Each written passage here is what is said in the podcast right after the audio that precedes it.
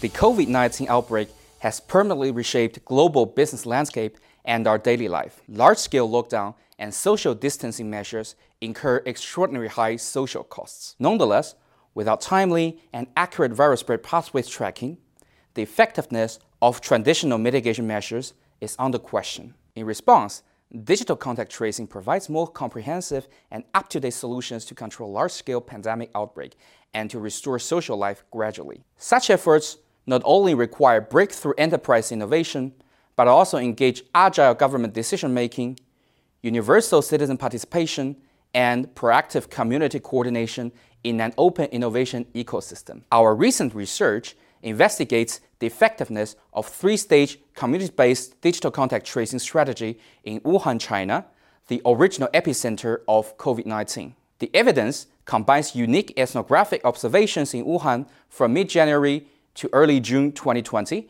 with credible secondary sources provided by the German embassy in Beijing. In our analytical framework, the key stakeholders of an open innovation ecosystem are categorized into three layers the upperground enterprises and governments, the underground citizens, and the middleground communities.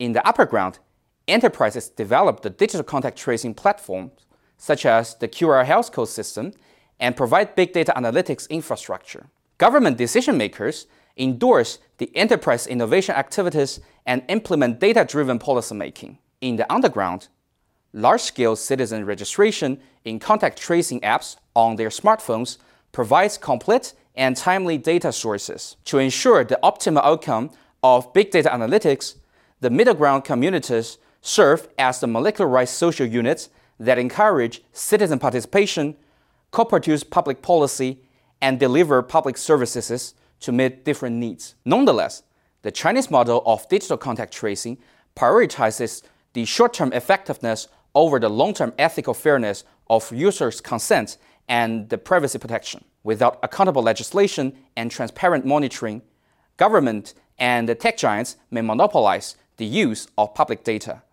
Therefore, the middle ground communities should also advocate the rights of the weaker side of the underground citizens. Furthermore, we urge government decision makers to balance the technological effectiveness, public engagement, and ethical responsibility in digital contact tracing implementation.